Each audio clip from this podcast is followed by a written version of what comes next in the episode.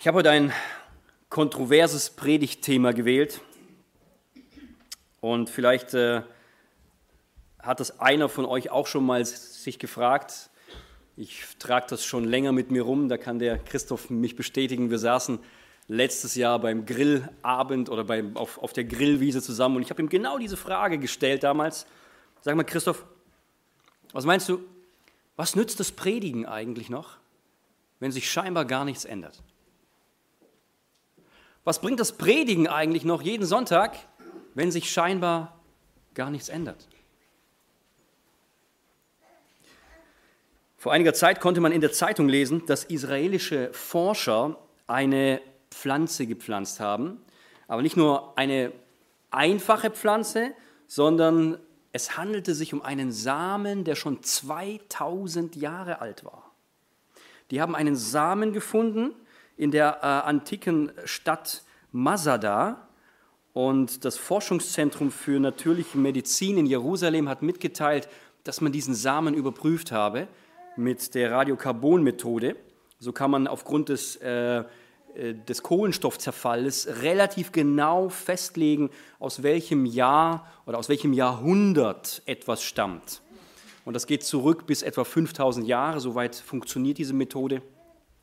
Und man hat ähm, herausgefunden, dass dieser Samen aus einer, äh, von einer Palme zwischen äh, ungefähr 2000 Jahre alt war. Und dann musste man diese, diesen Samen ganz bestimmt aktivieren. Ja, man hat dann irgendwelche Mechanismen da äh, vollführt hat, sie, hat den Samen eingepflanzt und es ist eine Palme daraus gewachsen. Aus einer uralten Pflanze. Warum ist das so besonders?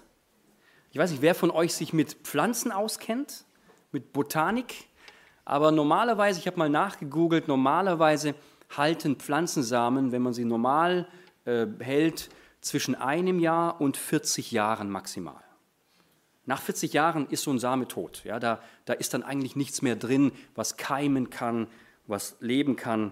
Und deswegen war das so eine Sensation, dass man einen Samen gefunden hat, den man nochmal aktivieren konnte, von, von uralter Zeit, von damals, als Jesus auf dieser Welt war.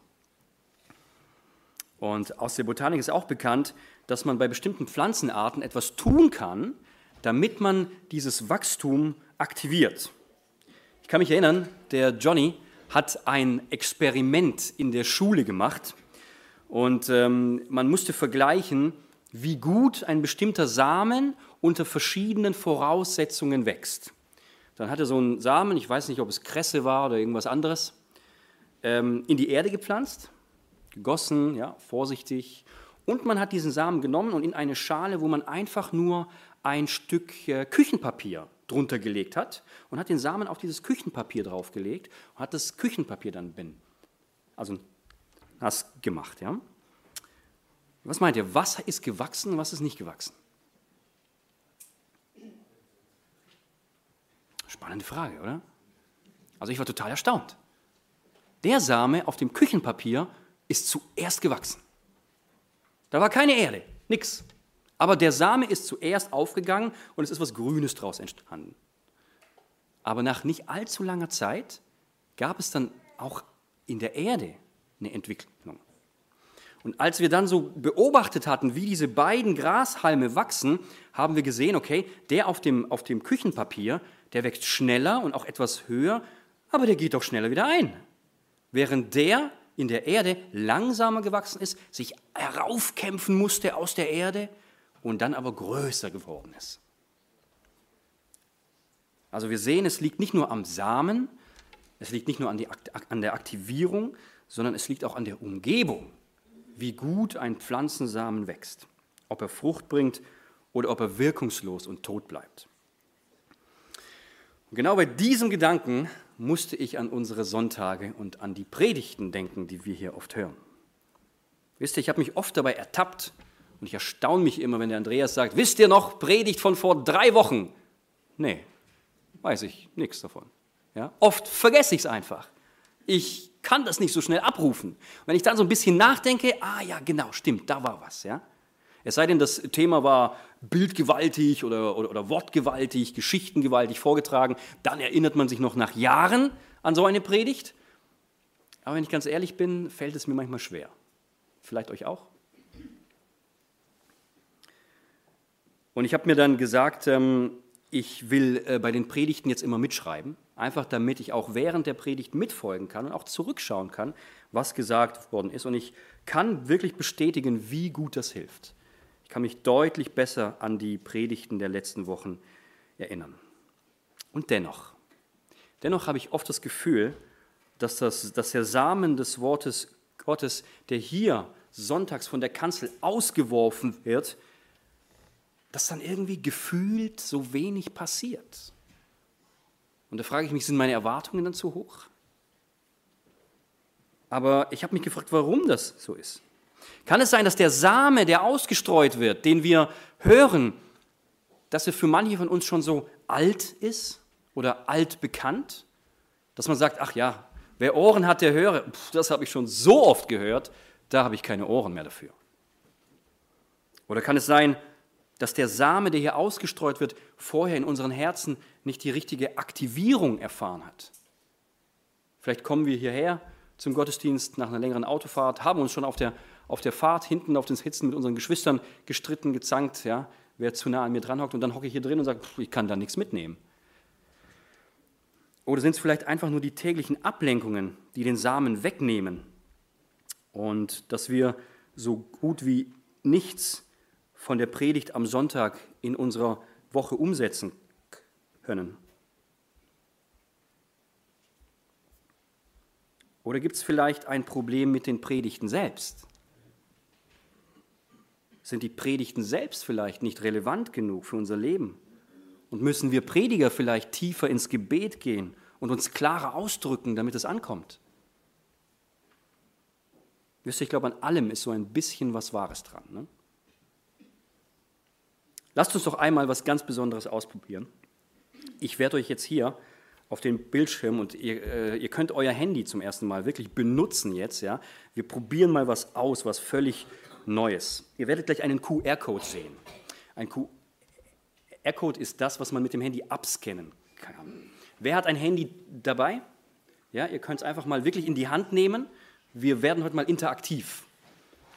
Ähm, schaltet mal eure Kamera ein oder die App, mit der ihr QR-Codes scannen könnt. Schauen wir mal, ob wir das Bild hinkriegen. Ich habe es hingeschickt. Müsste eigentlich funktionieren.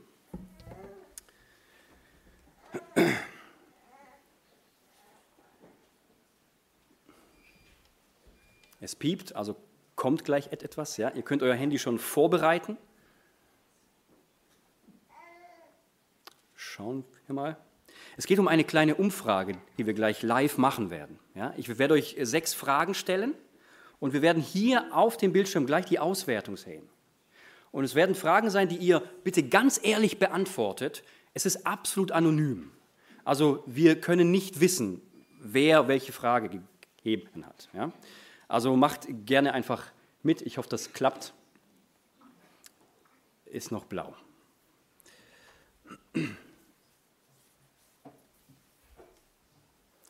Kriegt ihr das hin? Im Moment nicht? Kommt nicht, okay. Ähm, das ist im Webbrowser, leider. Das äh, kann ich nur so zeigen, deswegen. Aber okay, wenn es gar nicht geht, dann versuchen wir es am Ende mal zu machen. Es wäre jetzt sehr interessant gewesen, die, die, die Antworten auf die Fragen mal von euch zu hören und wirklich zu vergleichen. Aber machen wir einmal weiter, dann ähm, lesen wir doch einfach mal aus Markus Kapitel 4, die Verse 2 bis 9. Da geht es vom äh, Seemann und das Gleichnis, das Jesus erzählt hat. Markus Kapitel 4, Verse 2 bis 9, genau. Jesus lehrte sie vieles und er gebrauchte dazu Gleichnisse. Unter anderem sagte er, hört zu, ein Bauer ging aufs Feld, um zu sehen. Beim Ausstreuen der Saat fiel einiges auf den Weg, da kamen die Vögel und pickten es auf. Einiges fiel auf felsigen Boden, der nur von einer dünnen Erdschicht bedeckt war. Weil die Saat dort so wenig Erde hatte, ging sie rasch auf. Als dann aber die Sonne höher stieg, wurden die jungen Pflanzen versenkt, und weil sie keine kräftigen Wurzeln hatten, verdorrten sie. Einiges fiel ins Dorf, äh, Dorngestrüpp, und die Dornensträucher überwucherten und erstickten die Saat, so dass sie keine Frucht brachte. Und einiges fiel auf guten Boden, ging auf, wuchs und brachte Frucht. Dreißigfach oder sechzigfach oder sogar hundertfach. Und Jesus schloss mit den Worten, wer Ohren hat und hören kann, der höre. Als ich dieses Gleichnis gelesen habe, habe ich gedacht, okay, Jesus sagt uns hier eine ganz bestimmte Sache. Es gibt drei Möglichkeiten von vier, dass der ausgestreute Samen nicht wächst. Drei Möglichkeiten, auf einen Boden zu fallen, der dem Samen keine Chance gibt zu wachsen. Und es gibt nur einen Boden, der dem Samen diese Möglichkeit gibt zu wachsen, sogar hundertfältig heißt es hier. Aber Jesus sagt uns damit eine ganz bestimmte Sache. Es ist wahrscheinlicher, es ist wahrscheinlicher, dass der Same, der auf die Erde fällt, nicht wächst, als dass er wächst. Traurig. Wenn der Same also das gepredigte Wort darstellt, das, was wir jeden Sonntag hier hören, dann habe ich mich gefragt, bringt es überhaupt noch was, wenn wir predigen, wenn die Chance ja 3 zu 1 steht?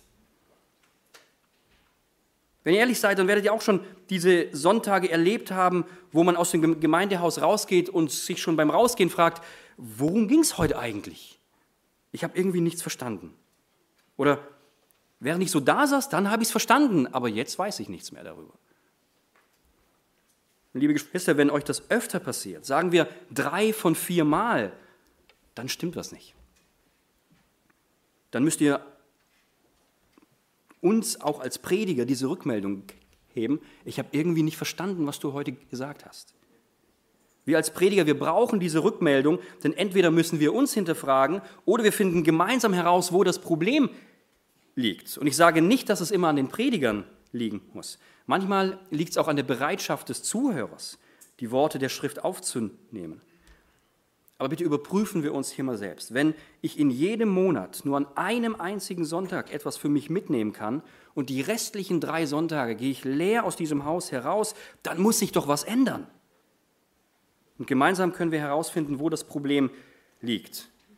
Denn sonst, wenn du keine Nahrung bekommst, hier in diesem Haus, in deinem Brothaus, dann wirst du geistlich verhungern. Und ich bin mir sicher, dass einige geistlich hungern, aber sie ändern nichts daran. Und woran merkt man denn, dass man geistlich verhungert? Man bemerkt das an seinem täglichen Ablauf unter der Woche. Man merkt es daran, dass der Feind mit einem leichtes Spiel hat dass wir oft und dass wir schnell in Sünde geraten, dass wir uns öfter streiten mit unseren Familienmitgliedern, dass wir irgendwie unzufrieden sind und wenig Kontakt mit dem Herrn pflegen. Das sind so Erkennungsmerkmale, dass ich geistlich am Hungern bin, wenn diese Sachen nicht bei mir äh, oder wenn diese Sachen bei mir sichtbar werden.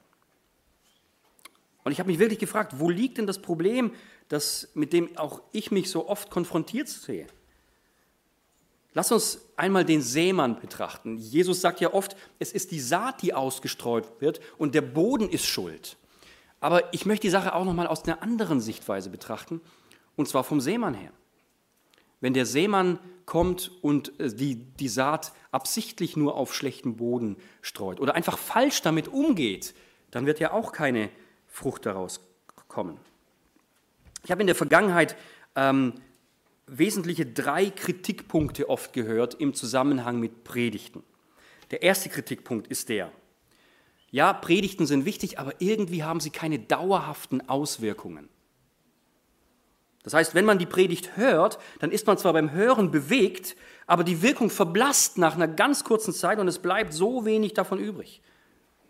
Wie gesagt, das hätte ich jetzt äh, gerne an den am Bildschirm mal hinterfragt, weil eine Frage lautete, weißt du noch, worum es in der Predigt letzte Woche ging?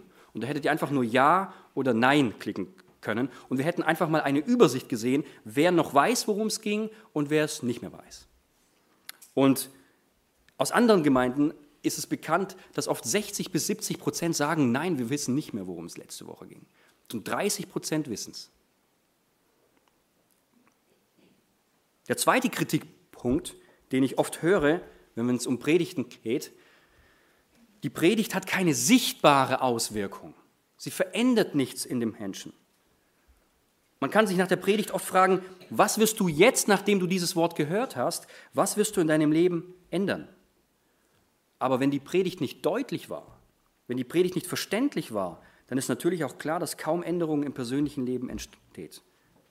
Aber mal wirklich direkt gefragt, stellst du dir diese Frage persönlich nach jeder Predigt? Was kann ich aufgrund dieses Wortes, das ich heute gehört habe, in meinem Leben ändern? Der dritte Kritikpunkt, die Predigt hat keine große Auswirkungen.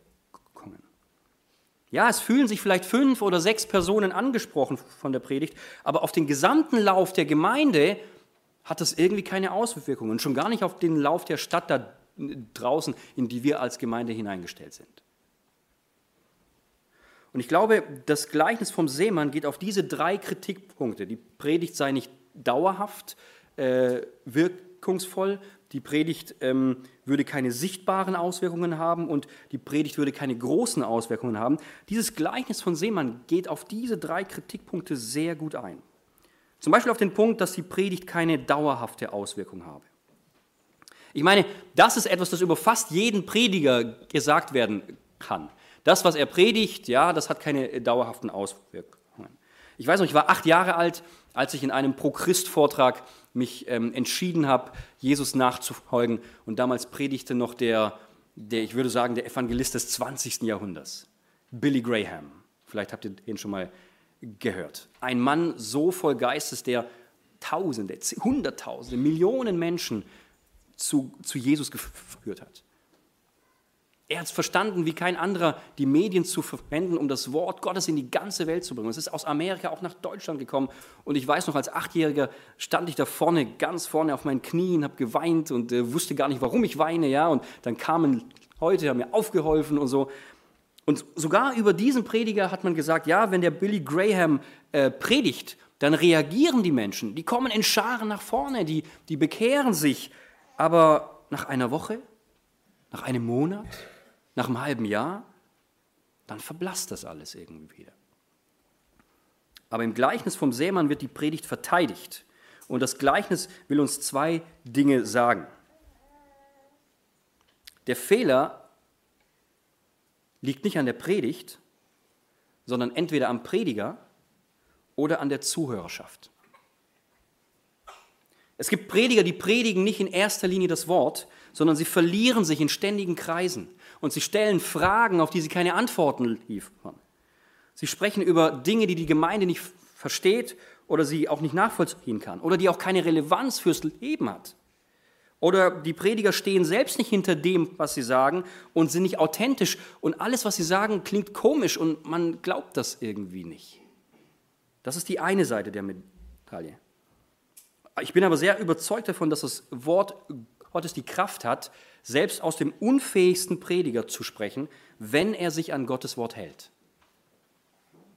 Wenn du in Schwachheit predigst, keine rhetorischen Fähigkeiten hast, aber du predigst das Wort, dann wird Gott es gebrauchen. Das ist die eine Seite der Medaille. Die andere Seite der Medaille sind die Zuhörer. Wenn Gottes Wort in Reinheit und in Klarheit gepredigt wird und sich niemand bekehrt, dann ist das nicht der Fehler des Predigers oder der Predigt oder des Wortes, sondern dann muss man den Fehler in der Zuhörerschaft suchen, in der Versammlung, in den Herzen der Menschen. Und das Gleichnis vom Seemann nennt uns drei konkrete Gruppen von Menschen, bei denen die Predigt keine dauerhafte Wirkung zeigt. Die erste Gruppe sind die mit dem verhärteten Herz, die einen harten Boden haben. Ein alter Prediger der auch schon mal hier bei uns war, hat mir über eine Gemeinde gesagt, ich war in einer Gemeinde und habe dort gepredigt und es ist so, als würdest du zu einer Wand sprechen. Da passiert gar nichts. Da gibt es keine Reaktion, nichts. Die Menschen, die sind hart.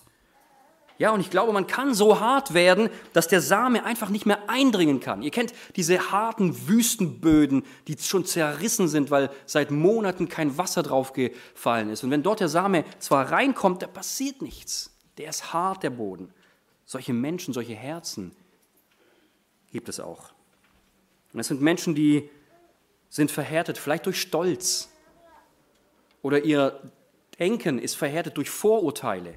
Alles, was an sie herangebracht wird, das äh, legen sie schon in eine Schublade, weil sie schon genau wissen, wie es zu sein hat und sie überlegen gar nicht mehr, ob es vielleicht auch anders sein kann. Sie sind hart geworden. Es gibt Leute, die sind so hart geworden, da könnte man bis zum jüngsten Gericht predigen und der Same könnte sich dort nicht festsetzen. Er dringt einfach nicht durch und deswegen kommen die Vögel, fressen ihn und er ist weg. Dann gibt es die zweite Menschengruppe, das sind die Menschen mit dem steinigen Boden. Die haben oft ein unbeständiges Herz. Wenn Menschen beim Hören der Predigt zwar reagieren, aber nur ganz kurz, dann ist der Same bei ihnen auf steinigen Boden gefallen. Das heißt, er kann keine tiefen Wurzeln schlagen. Und jetzt fragt man sich ja, woran erkenne ich vielleicht, ob ich so ein Mensch bin? Ich glaube, das ist in unserer heutigen Zeit einfacher als, als früher. Ich glaube, heute erkennt man Menschen mit unbeständigen Herzen daran, dass sie keine Zusagen mehr einhalten, dass sie in ihrem Leben sehr sprunghaft sind, dass sie sich relativ oft und relativ schnell umentscheiden, dass sie sich alle Optionen offen lassen und sich nicht festlegen wollen. Und man merkt, auf solche Menschen ist wenig Verlass. Und wie alles andere auch, nehmen sie auch den Glauben in derselben oberflächlichen Art und Weise auf und lassen es genauso schnell wieder fallen, wie sie alles andere fallen gelassen haben. Das gepredigte Wort löst bei ihnen zwar Staunen und Zustimmung aus und man hört oft, wow, der hat heute aber sehr gut gepredigt, aber es passiert nichts daraufhin. Die dritte Menschengruppe sind die, die dieses Gleichnis beschreibt mit dem dornigen Boden. Ich würde sagen, oder kennt jemand von euch so ein Feld, das von Dornen überwuchert ist? Ja? Du, du traust dich da nicht durchzugehen. Es ist so voll, es ist so überfüllt, dass du sicher weißt, wenn du da durchgehst, du bleibst irgendwo hängen und dann blutet es. Wenn ein Bauer auf seinem Feld Dornengestrüpp hat, dann kann er zwei Sachen tun. Ein fleißiger Bauer würde hingehen und die Dornen mitsamt der Wurzeln ausgraben. Aber das ist schwere Arbeit. Ein fauler Bauer würde hingehen und alles, was über die Erdoberfläche rauskommt, einfach abschneiden. Was ist der Unterschied? Der Unterschied ist der, wenn auf diesem Boden, wo jetzt der, die Dornen oben abgeschnitten sind, wenn da der Samen hineinfällt, ähm, obwohl es sauber aussieht an der Oberfläche, ist in dieser Erde noch so viel anderes Zeug drin und das schießt hoch. Ja. Unkraut wächst, aber habt ihr mal Dornen gesehen? Dornen, die sprießen, die schießen, die gehen so schnell hoch. Und dann hat man ein Problem, weil man dann Dornen und Früchte gleichzeitig hat und ja, die Früchte oder der gute Samen, der hat gar keinen Platz zu wachsen, weil in diesem Leben dieses Menschen so viel anderes Zeug noch drin ist, dass gar kein Raum für den Glauben mehr ist. Und wenn du in deinem Leben noch so viel anderes Zeug drin hast, dann wird dein Glaube einfach erstickt. Es gibt viele Leute, bei denen es so ist. Und man kann sein Leben mit ganz vielen guten Sachen vollstopfen. Das erlebe ich jeden Tag. Ich sage es euch ehrlich, bei mir selbst. Ich mache so viele verschiedene Sachen oft, dass ich dann oft merke, wow, okay, diese Woche hatte ich wenig Platz für meinen Glauben. Und ich bete hin und wieder und sage, Herr, hilf mir, dass ich mich nicht zu dieser falschen Vorstellung hinreißen lasse, ich könnte alles tun. Ich könnte überall ein bisschen was machen. Vielleicht noch alles auf einmal. Und wenn es etwas gibt, das die jungen Leute von heute davon abhält, sich voll und ganz auf Jesus Christus zu konzentrieren, dann liegt das oft daran, weil man das Gefühl hat, man würde etwas verpassen. Da gibt es dieses Gefühl in einem, das dann sagt, ja, wenn du dich so stark in, in der Gemeinde, in der Jugend oder irgendwo anders engagierst, dann kannst du ja die ganzen anderen Sachen nicht mehr machen. Aber genau damit erstickt man den Glauben, weil man sich so viele andere Dinge ansehen muss, kann man sich nicht mehr das Wort Gottes ansehen. Und es ist leider so. Wir haben nur 24 Stunden am Tag. Und man kann einfach im Leben nicht alles tun. Und wenn man es doch versucht, dann erstickt der Glaube. Wir hatten am am Freitag mit den Teenagern haben wir uns das Leben von Salomo angeschaut. Bestes Beispiel. Salomo war ein Mann, der alles konnte. Ja, der konnte Lieder schreiben, Gedichte schreiben, war fit in Astronomie, der hat äh, Architektur gemacht, der konnte Pflanzenkunde, der kannte sich mit Frauen aus. Ja? Der wusste alles. Der war der weiseste Mann der Welt. Und am Ende ist sein Glaube daran erstickt. Er hat allem anderen zu viel Raum gegeben. Und das ist eine Warnung für uns. Ich liste nochmal die drei Menschengruppen auf. Das sind die einen mit dem verhärteten Herz, die so hart sind, als ob man gegen eine Wand predigen würde. Die zweiten mit dem unbeständigen Herz, die sich nie festlegen können auf irgendetwas. Und die dritten, die so ein überfülltes Leben haben, dass da kein Platz mehr ist. Und dann kriegt die Frage, nützt es heute überhaupt noch was zu predigen, eine völlig andere Bedeutung.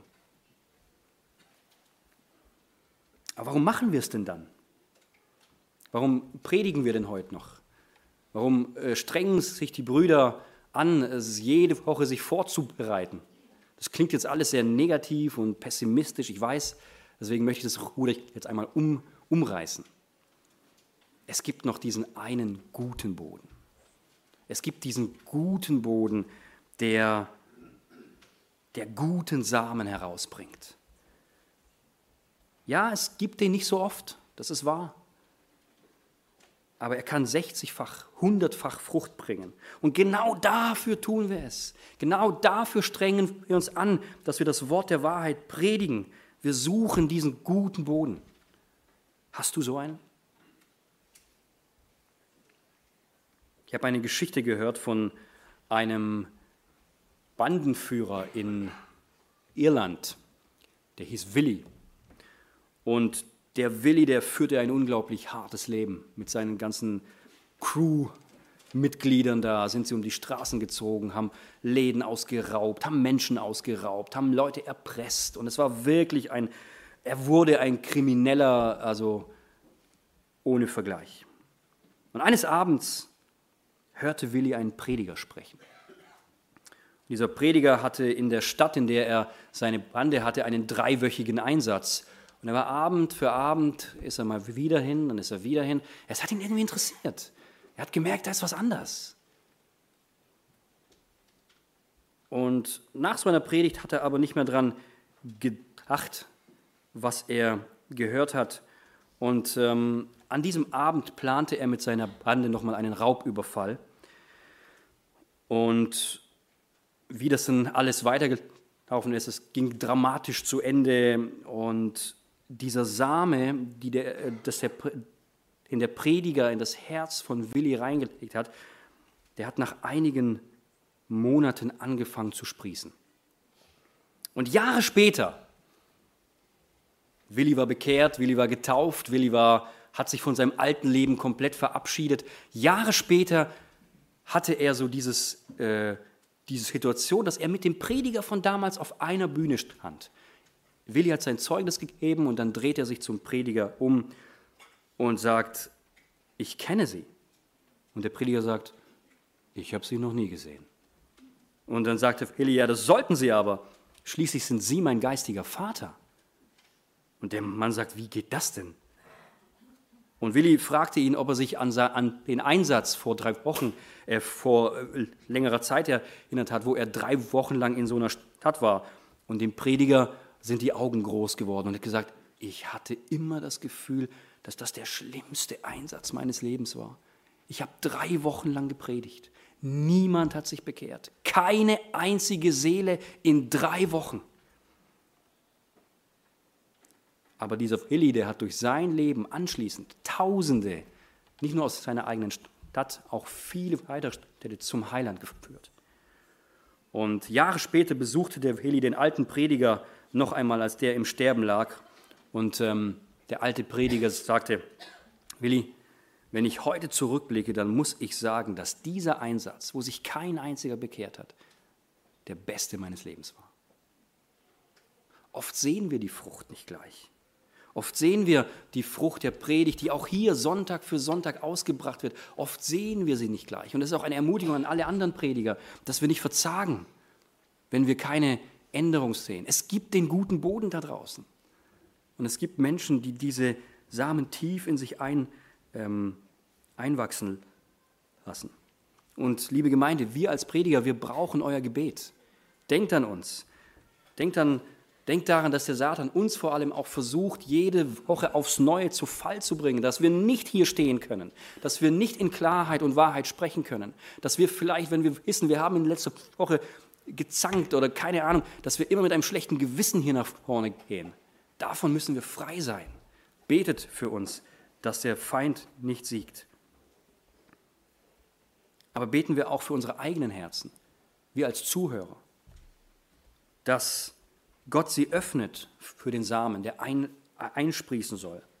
Wisst ihr, ich wünsche mir eine Gemeinde, die lebendig ist, nach innen und nach außen hin. Dass wir endlich aus unserer Komfortzone raus ausbrechen und dass die, die schon seit Jahren herkommen, aber nur noch passiv dabei sind, dass die endlich aufwachen. Dass sich jeder mit seiner Gabe einsetzt und selbst die Augen aufmacht und schaut, wo kann er helfen? Wo kann er sich einbringen? Wo gibt es einen Dienst, wo noch Hilfe gebraucht wird? Und dass man die FEBG hier am Ort in Moosbach, Neckarels dafür kennt, nicht nur, dass hier die Wahrheit predigt, das sowieso, sondern dass wir auch eine offene Tür haben für Menschen, die Hüte haben. Und ich wünsche mir, dass wir uns gegenseitig ermutigen, mit kleinen Gedanken, Impulsen unter der Woche, die zeigen, dass wir füreinander da sind, dass sich mehr Gebetsgruppen bilden, Zweierschaften. Kennt ihr dieses Wort? Ja? Man ähm, man kommt mit einer Person zusammen, einmal pro Woche äh, am Telefon, wie auch immer, und betet gemeinsam. Das alles ist möglich, wenn der Same, der vom Sämann richtig ausgestreut wird, auch auf richtig guten Boden fällt. Ich möchte noch einmal kurz auf meine Einleitung zurückkommen. Ihr erinnert euch an den 2000 Jahre alten Samen in Israel, der gefunden worden ist. Wisst ihr, manchmal beten wir jahrelang für Veränderungen. Wir beten dafür, dass unsere Kinder zum Glauben kommen, dass unsere Enkel zum Glauben kommen. Manchmal höre ich sogar, dass, Ur, dass für Urenkel gebetet wird, dass die zum Glauben kommen. Aber nichts passiert. Dieser Same scheint einfach da zu liegen und nichts passiert. Aber das Besondere, das uns jetzt gezeigt wurde, ist, dass selbst 2000 Jahre alter Same noch keimen kann beten wir weiter. Es braucht immer die richtige Aktivierung. Es braucht immer den, den, das richtige Umfeld. Wenn all das zusammenkommt, kann der Samen, den ihr vielleicht gepflanzt habt, in die, kind, in die Herzen eurer Kinder, eurer Freunde, eurer Nachbarn, der kann keimen. Und es braucht einfach den richtigen Zeitpunkt. Und darum kümmert sich Gott. Niemand von uns zieht den Weizen aus dem Boden. Das macht der Herr. Und genauso kann er das in unseren äh, Bekannten, Verwandten machen. Wenn du also schon persönlich und jahrelang für Veränderung betest und daran glaubst, dass Gott sie schenken kann, dann gib nicht auf. Auch alter Samen kann noch wachsen. Amen.